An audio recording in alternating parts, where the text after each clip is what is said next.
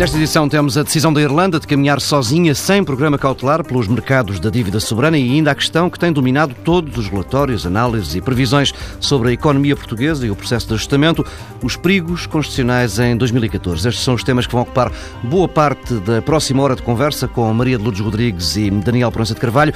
Antes, como é hábito, prioridade a outros assuntos, escolhas diretas dos pares. Maria de Lourdes Rodrigues escolheu a ruptura entre os reitores e o Ministro da Educação. No Crato, pode dizer-se que é cada vez mais um governante isolado? Bom, boa noite. Uh, é cada vez mais um governante isolado porque decidiu governar contra as instituições. E no caso das instituições de ensino superior, uh, no caso das instituições de ciência, é absolutamente lamentável porque só, pode, só podem vir bons resultados para a governação e para o país de uh, uma colaboração com as universidades. Das universidades não vêm uh, problemas, não vêm questões negativas nem para o país nem para o governo. E, portanto, é lamentável que o ministro não seja capaz de um diálogo com as universidades. E repare que a questão das universidades é muito menos a questão dos cortes do que a questão do diálogo e da autonomia. Não há memória de uma governação feita sem ouvir, sem a audição das universidades, sem a sua participação, e tem sido sempre uma participação positiva. E quando falo em universidades, falo em universidades e instituições de ciência não há memória, como não há memória de definição de políticas sem a colaboração das, de, das universidades.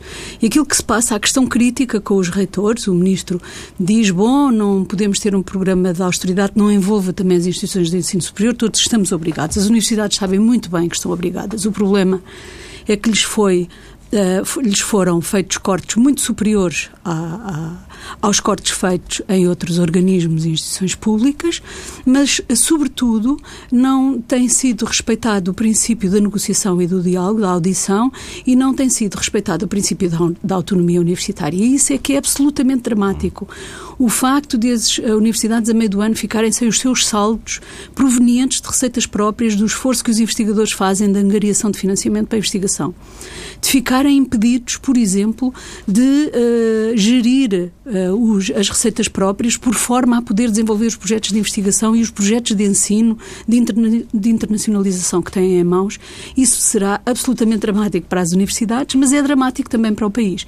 E não compreender isto não compreender, por um lado, que a autonomia é uma peça essencial. Os reitores queixam-se muito menos dos cortes uhum. do que da forma como, está, como o governo está a agir com eles, que não os ouve, que aplica cortes sem explicar como nem porquê, uh, qual é a razão. E repare, são uh, coisas bastante preocupantes, porque no mesmo dia em que veio a notícia de um corte adicional de 30 milhões, não é só um corte, uh, além dos cortes que já estavam negociados, um corte adicional de 30 milhões, no mesmo dia, no, na imprensa, saiu uma outra notícia que dava conta de que o governo tinha criado um fundo de exatamente 30 milhões para, uh, no fundo, salvar financeiramente para uh, sanear financeiramente as instituições privadas sem fins lucrativos. E isto, em termos de estímulos, é tudo ao contrário, porque parece um, um, um, um prémio às instituições que têm dificuldades de gestão e um castigo para as instituições que gerem com eficiência. As universidades têm cumprido bem a sua missão, têm colocado uh, o país mais próximo dos países da União Europeia no que respeita ao déficit de qualificação e no que respeita ao déficit de desenvolvimento científico, e, portanto, isto parece um castigo por cumprirem bem a sua missão e gerirem com eficiência os recursos públicos e os recursos privados que conseguem uh, atrair hoje.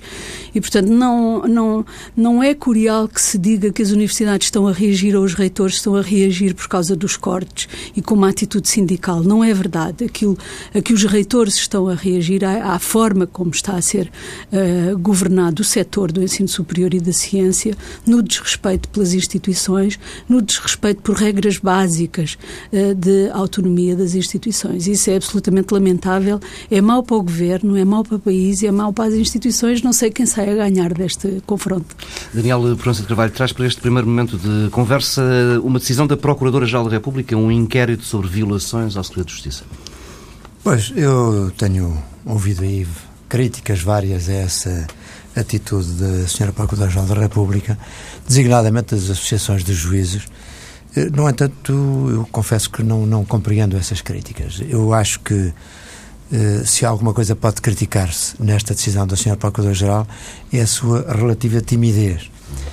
Porque eh, temos que assumir que as violações constantes ao segredo de justiça são um dos fatores que mais têm contribuído para descredibilizar o nosso sistema de justiça. Ainda agora, neste outlook da OCDE, que provavelmente vamos falar mais à frente sobre ele, se fala também no, na necessidade da reforma do sistema de justiça e uh, do sistema de justiça como um dos fatores de menos competitividade do, do, país e de maior dificuldade em o país da situação em que se encontra. Ora, realmente, uh, a prática de um crime, porque a violação do sistema de justiça está criminalizada, a prática de um crime que se tornou permanente, diária, sem que haja uma reação das autoridades judiciárias, é algo que, que não pode deixar de nos preocupar extraordinariamente é admitir que, no fundo, o órgão de soberania do Estado encarregado de punir hum, a violação da lei é ele próprio um fator dessa violação. Ora, isso é uma coisa extremamente grave. E isto tem contribuído para, muitas vezes, o julgamento na praça pública de figuras com, com notoriedade uhum.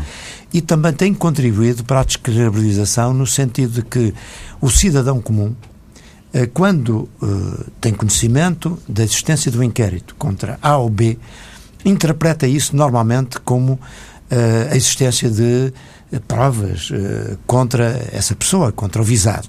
E mais tarde, quando o inquérito vem a ser arquivado, ou quando, nomeadamente nesses casos onde não chega sequer a apurar-se indícios para acusar quem quer que seja, apesar disso, as pessoas viram-se envolvidas num julgamento popular e depois a opinião pública o que acha é que a justiça não funcionou adequadamente. É que afinal não puniu um culpado. Quando na verdade o que estamos a falar é de um inocente que apareceu eh, culpado na opinião pública pela violação do segredo de justiça. Portanto, não compreendo porque é que uh, alguém se sente uh, atingido e faz críticas a esta decisão da Sra. Procuradora-Geral. É claro que o questionário que foi enviado aos operadores, designadamente aos advogados, pode ter um outro ponto menos feliz, não é? quando aparentemente apela para a identificação dos autores do crime, eh, nomeadamente quando isto é enviado aos advogados, que obviamente estão os próprios sujeitos a segredo profissional, não estou a imaginar não, qualquer advogado? É? qualquer advogado que fosse denunciar uma situação deste tipo. Agora, realmente o que deve saudar-se é a preocupação, finalmente, da Procuradoria-Geral da República em fazer tudo aquilo que deve ser feito para eh, terminar com esta praga que de facto tanto tem afetado a credibilidade do sistema. Daniel Prança de Carvalho, Luz Rodrigues, fazemos aqui uma primeira pausa neste Parte da República, regressamos já daqui a pouco com os temas centrais.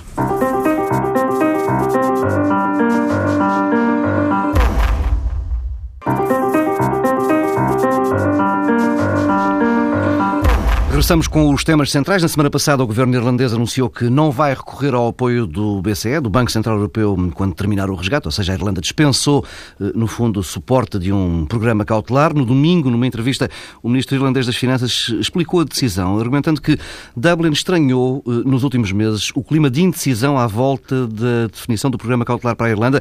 Michael Noonan eh, confessou que tinha medo de poder acabar em Bruxelas às três da madrugada, lá para o final de dezembro, com um caso de sucesso a ser transformado numa espécie de crise irlandesa, porque alguns países eh, teriam de fazer passar eh, a decisão ou os, eh, afinar os pormenores do programa cautelar irlandês eh, nos respectivos parlamentos nacionais.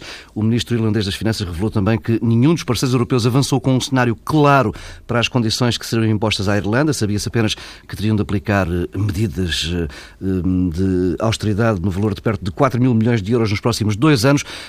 Daniel Prensa Carvalho, Maria Luz Rodrigues, o que é que isto nos diz eh, sobre, primeiro, a forma como se vai decidindo na Europa e aquilo que espera Portugal daqui a, a uns meses? Eh, Daniel Prensa Carvalho. Bom, eh, essas afirmações do ministro irlandês dizem tudo sobre o comportamento das instituições europeias relativamente à crise que estamos a viver, não é? Eu acho que não precisa de comentários. Bom, isto para Portugal é uma situação que não é favorável, porque Poderia haver aqui duas uh, situações: a situação de, da Irlanda e de Portugal, uh, mais no sentido que podiam, a, a, curto, médio prazo, terminado o período do ajustamento que está previsto, lá para junho do próximo ano, uh, ou ter pleno acesso aos mercados ou então ter uma salvaguarda através de um programa cautelar do BCE e com isso, de facto, retomar de alguma forma uma certa autonomia e, por outro lado, também, do ponto de vista de imagem e de confiança, sair bastante beneficiados. Mas com esta decisão antecipada da Irlanda, Portugal ficou um pouco entre a Irlanda e a Grécia, a meio, a meio termo. E isso, obviamente, não é uma, favorável para nós. E sem termos nunca tido uma estratégia autónoma de negociação, não é? é exatamente, sim, é verdade. Agora, o, claro que eh, há aqui enfim, vários fatores que, que, que são, indeterminam aquilo que vai passar-se no próximo ano. Nós, eh, depende, depende, obviamente, de saber se temos condições para que os mercados comprem a nossa dívida em condições aceitáveis, não é? com taxas de juros razoáveis que permitam, de facto, a, a, a, o cumprimento das nossas obrigações para com os credores. Isso exige confiança dos mercados e essa confiança é evidente que está dependente também de vários fatores. Uns eh, a nível europeu, outros que nós próprios eh, teremos de conquistar. É claro que isso depende muito da evolução do déficit eh, público da, do, do, nosso, do nosso comportamento, depende da evolução da dívida pública, depende da evolução da economia e depende também de um fator que não é, é despiciando e que é muito importante, que é da estabilidade e da confiança política que possa ter-se em Portugal. Ora, creio que já, já ligou o microfone. Ah. Tinha o microfone desligado. Eh, portanto, todos estes fatores são determinantes eh, no sentido de saber se nós conseguimos ou não eh, regressar aos mercados na, para a compra da, da, nossa dívida e sem apoio do, do BCE. É claro que a maior parte dos observadores duvidam de que isso seja possível. Estamos neste momento no, com os juros eh, de regresso uh, acima dos 6%, que regressaram nos últimos dois dias. Exatamente, e portanto uh, estamos com condições muito menos favoráveis do que a Irlanda. Uh, na, na, na, a Irlanda estava nos 3,5%. Exatamente, e portanto aí, como há essa diferença grande, eu acho que é muito difícil imaginar que nós vamos, vamos conseguir este regresso pleno aos mercados sem o apoio do, do BCE. Parece muito difícil. E depois também tem razão o ministro irlandês, porque não se sabe, eh, pelo menos nós não sabemos, não temos a mínima ideia, que condições é que podem ser impostas a Portugal para conseguir esse apoio do, do BCE. Portanto, tivemos ainda um período de uma grande indefinição. É prematuro imaginar o que é que vai acontecer eh, no, primeiro semestre do próximo ano. Maria de Luz Rodrigues, temos aqui uma apólice de seguro, que, que é disso que se trata, o programa cautelar, que é, número um, ficamos a saber que é muito caro, uh, estava a ser exigida à Irlanda uh, uma nova dose de austeridade para os próximos dois anos, e depois não se conseguem sequer ler, não há letra, letrinhas pequeninas nesta apólice, não se consegue ler, não se sabe quais são os, os detalhes, que, que, o que é que isso nos faz pensar para, para as negociações que, que iremos iniciar no, na primavera do próximo ano? Eu penso que nos faz ficar muito pessimistas em relação às instituições europeias. Uh, a decisão final da Irlanda, aquilo que revela é que houve a percepção claríssima de que as instituições europeias e a Europa faziam parte do problema e não parte da solução. A percepção de que os obstáculos levantados pelas instituições da União Europeia e os países da União Europeia eram de tal forma difíceis de ultrapassar que eram menores os riscos associados a caminhar sozinha e a Irlanda decidiu caminhar sozinha. Problema é que a Irlanda teve um programa de austeridade, tinha uma situação de partida bastante diferente da de Portugal uh, e executou um programa de austeridade bastante diferente do de Portugal. Houve duas preocupações que gostava de sublinhar no que respeita ao programa seguido pela Irlanda. Por um lado, houve uma preocupação de proteção das condições de desenvolvimento da economia. Portanto, houve várias medidas que ou não foram executadas ou foram executadas de forma diferente, por forma a minimizar os efeitos do programa de austeridade sobre a economia, o facto de não se ter alterado o IVA uh, eh, mais baixo para as atividades de turismo e de, e de restauração. E o IRC. O facto de se ter mantido o IRC, portanto, com a possibilidade de captação de investimento, proteção da economia, várias medidas. Houve várias linhas vermelhas que a Irlanda não quis e houve, e, e, e, outras muito importantes, e que foi o prazo... mais cedo começaram com, mais, com, com esses cortes e num, num ambiente de maior consenso uhum. também com os sindicatos e com. Mas, mas, também aquilo, foi possível o consenso com os sindicatos e o consenso político, porque na realidade eles negociaram mais tempo, tanto para a redução do déficit como para o pagamento da dívida. Neste momento, a Irlanda regressa aos mercados, mas tem um déficit superior ao do nosso país. Tem um déficit de 6 ponto qualquer coisa, um déficit de 6 ponto qualquer coisa, portanto, superior àquilo que Portugal tem neste momento e, todavia, regressa aos mercados. Portanto, negociou mais tempo para a redução do déficit e mais tempo para o pagamento da dívida, o que lhe dá, uh, uh, o, o que permite ter impactos muito diferentes sobre o PIB, impactos muito diferentes sobre a redução do consumo consumo e, portanto, sobre a economia também. Uh, e, e, nisso o programa da Irlanda, que não conheço em todo o pormenor, mas revela pelo menos muito mais uh, inteligência, diria. Não aproveitaram para, com o programa da austeridade, mudar o paradigma do país e fazer ajustes de contas internos.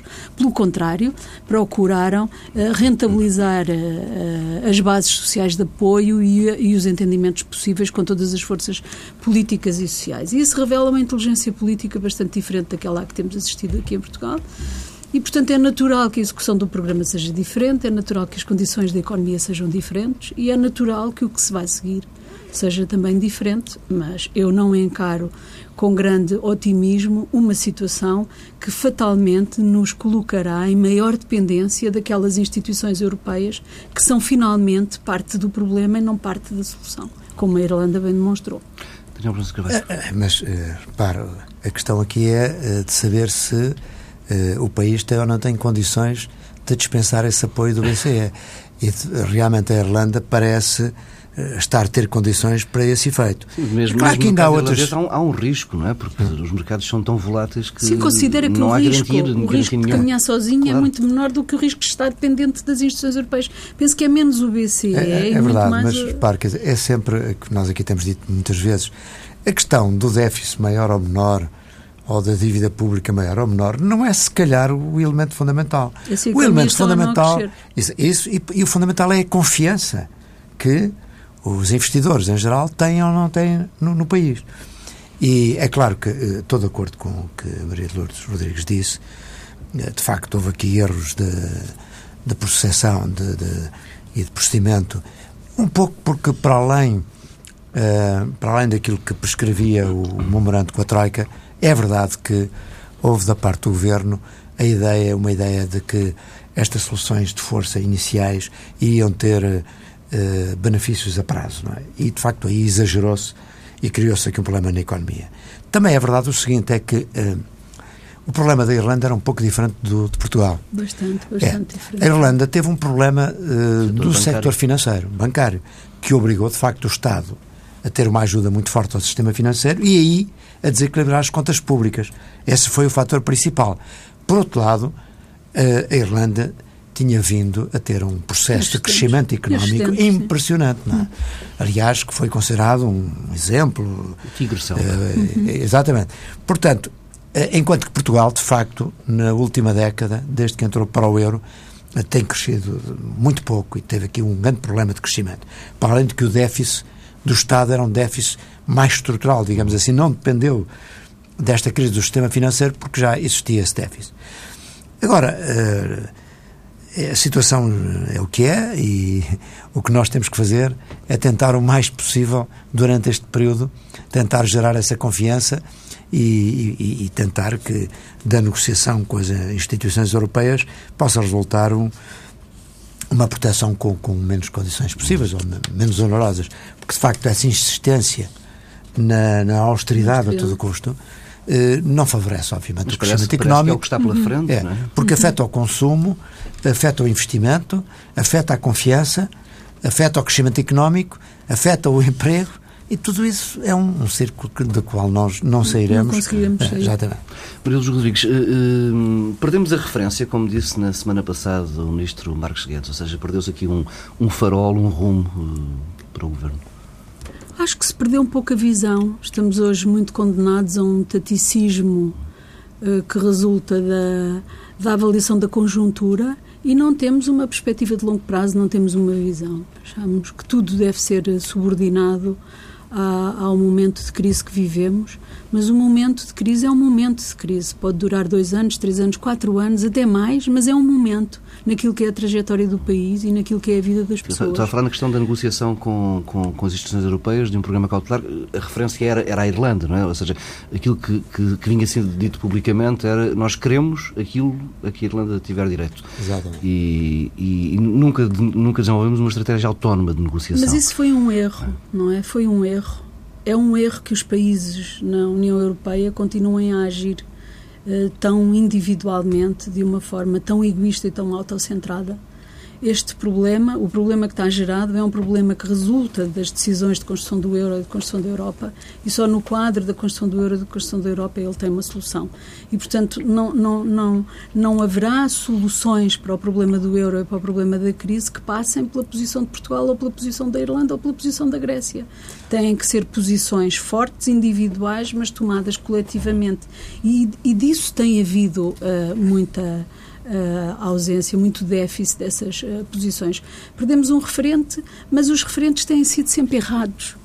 Uh, antes tínhamos o referente da Grécia, que ora não queríamos ser como a Grécia, ora éramos como a Grécia. Uh, uh, e, e, e, não são bons, não são bons referentes porque acentuam o nacionalismo e os egoísmos e os autocentramentos é, num sentido positivo ou negativo, portanto é sempre mau. O referente devia ser a Europa, uhum. a construção da Europa e a construção do euro uh, para ser cada um, cada país por si. Infelizmente, uh, eu penso que realmente esse projeto de construção uh, de uma união cada vez mais forte, política, económica, financeira, é um projeto que sofreu aqui um enorme entorce, não é? Porque, na verdade, a Europa acabou por se dividir fortemente entre os, os, mais ricos e os mais pobres, desde logo, entre aqueles sul, que é? o norte e o sul. Por... E depois cada um destes países do sul tentou demarcar-se do que estava mais próximo em pior situação. Isto é, nós não queremos ser a Grécia, a Espanha nós não queremos ser Portugal e a Grécia. Agora queremos ser como a Irlanda. A Itália não queremos ser a Espanha. São maus princípios essas comparações, são maus referentes. É tão mau referente dizer queremos ser como a Irlanda, como dizer queremos ser como. Uh, não queremos ser como a Grécia. E este, este aqui eu acho que é o problema de futuro. O problema de futuro é saber se o projeto europeu tem, efetivamente, tem, tem continuidade.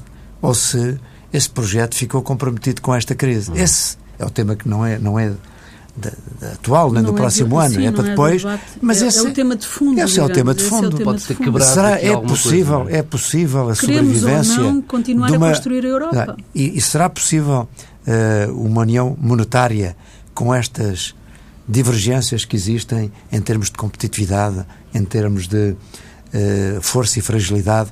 Ou queremos.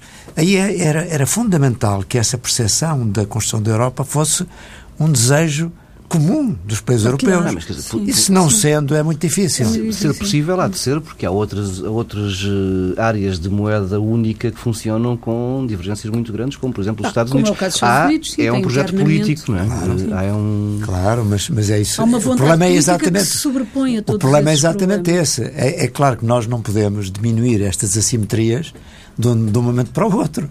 Isto são projetos que demoram décadas, não é? A diminuição das assimetrias exige mais projeto europeu, exige investimento claro. europeu, exige, compensa, exige compensação. Solidariedade, compensação, Sim, exatamente, etc. exige tudo isso e, portanto, não é, não é possível. Mas, em qualquer caso, não tinha compreendido completamente a sua pergunta, mas a resposta é a mesma. Eu acho que na construção da Europa, como no país, se perdeu Uh, se perdeu visão, se perderam uhum. referentes de maior fogo, maior prazo, de contexto mais largo do que. É o imediatismo, impera o imediatismo em Portugal como impera em toda a Europa.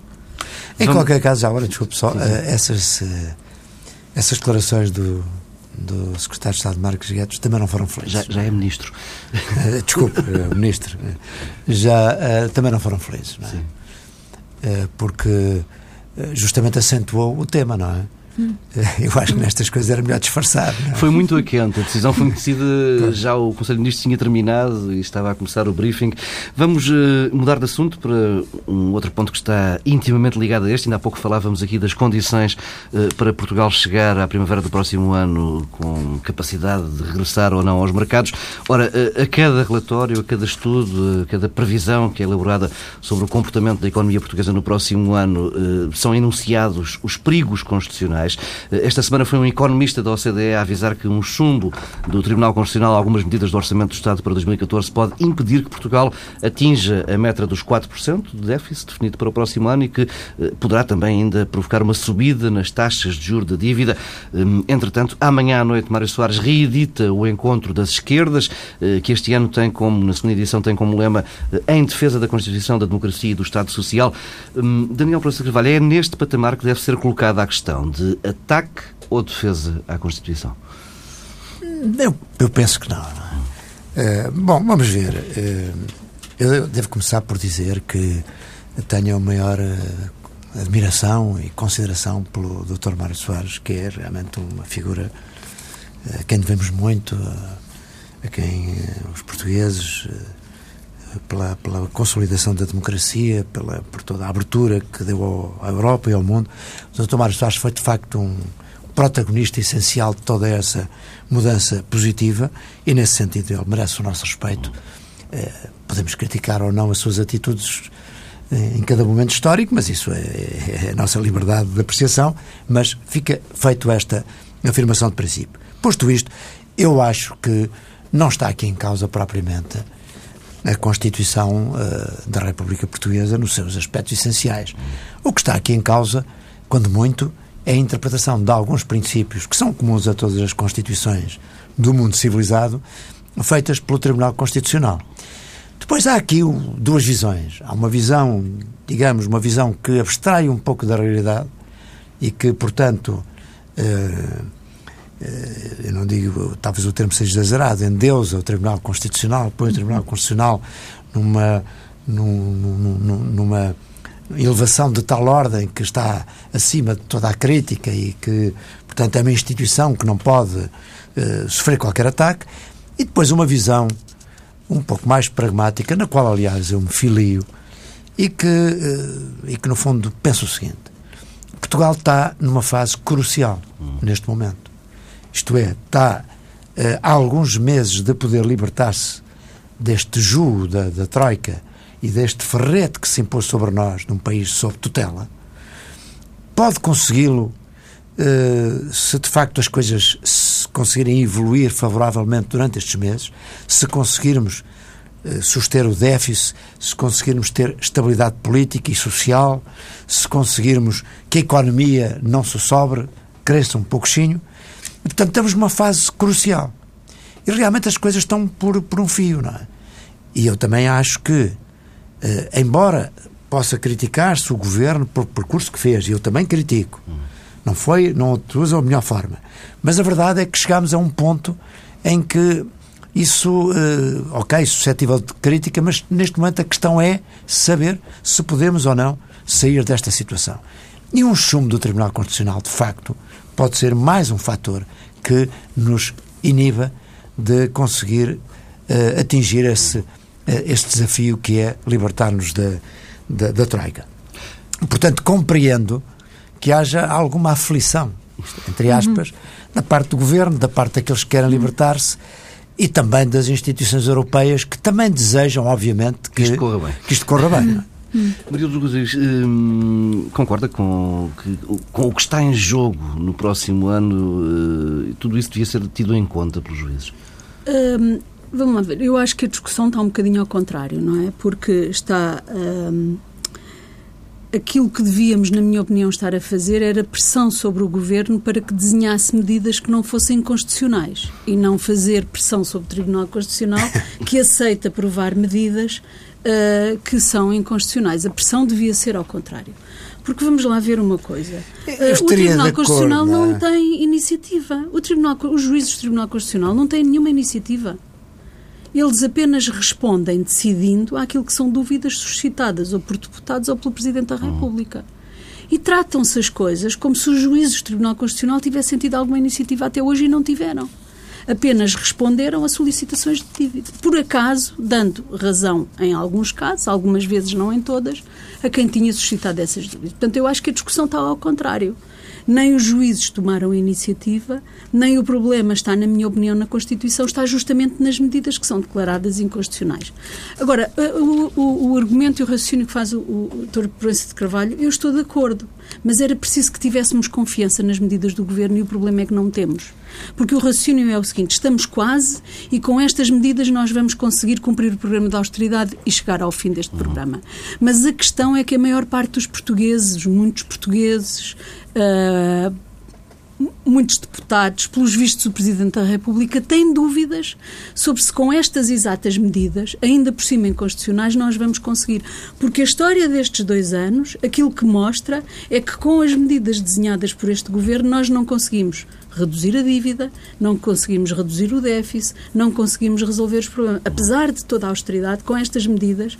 E, portanto, eu diria que é de novo um problema de confiança, porque se fosse assim, se tivéssemos a certeza com estas medidas nós conseguimos, provavelmente não se suscitariam as dúvidas em relação à constitucionalidade das medidas e estaríamos mais disponíveis para uh, as acatar. O, o problema é que os portugueses veem os seus salários reduzidos, a sua capacidade de consumo, uh, a, a, capacidade de o rendimento das famílias, uh, as empresas a falir, o desemprego a aumentar, uma situação terrível e, portanto, pergunta-se para quê vale a pena temos hum. Eu, eh, enfim, eh, defendo essa posição com muita inteligência, como aliás nem sempre concordo consigo nestas temáticas. O que eu digo é o seguinte: independentemente da crítica que se possa fazer ao governo pelas políticas passadas, a verdade é esta: é que nós, neste momento, não estamos a vislumbrar, nem ninguém também apresentou, alternativas a estas medidas que permitissem cumprir os objetivos uh, do déficit, porque as medidas alternativas ou são cortes na despesa e não estou a ver onde é que pode ser dar estimação, eu, ou são aumento de impostos que terão outros efeitos ainda mais perniciosos. Eu, à, medida que o tempo passa, acredito que a grande alternativa era não ter feito nada. Eu acho que esta prova ainda não está feita. Era, temos... se não e depois já agora deixe-me só terminar para dizer quanto, quanto ao Tribunal Constitucional, repare, dizer que as medidas são inconstitucionais, a questão é esta, é que de facto a leitura que o Tribunal Constitucional está hoje a fazer da Constituição é uma leitura que tem muito de, de, uma leitura muito política, porque de facto são princípios. Não são só eles, a questão é que não são só eles. O Presidente da República faz exatamente a mesma leitura, senão não se suscitava. Ver. E os deputados Eu também. Eu penso que o é? Presidente da República está numa situação em que, por um lado, não quer uh, ser mais acusado de estar a proteger a maioria e o governo, portanto, uhum. está, está numa posição defensiva. Infelizmente, o nosso Presidente da República tem estado numa posição defensiva nos últimos tempos. E, portanto, está aqui, não sei se é por convicção, ou se é porque acha que, que é a maneira de eles próprios defender. E, portanto, passa a responsabilidade para o Tribunal Constitucional. Estamos mesmo, mesmo, mesmo no, no limite do tempo. Fazemos agora uma nova pausa. Regressamos daqui a pouco com duas breves sugestões.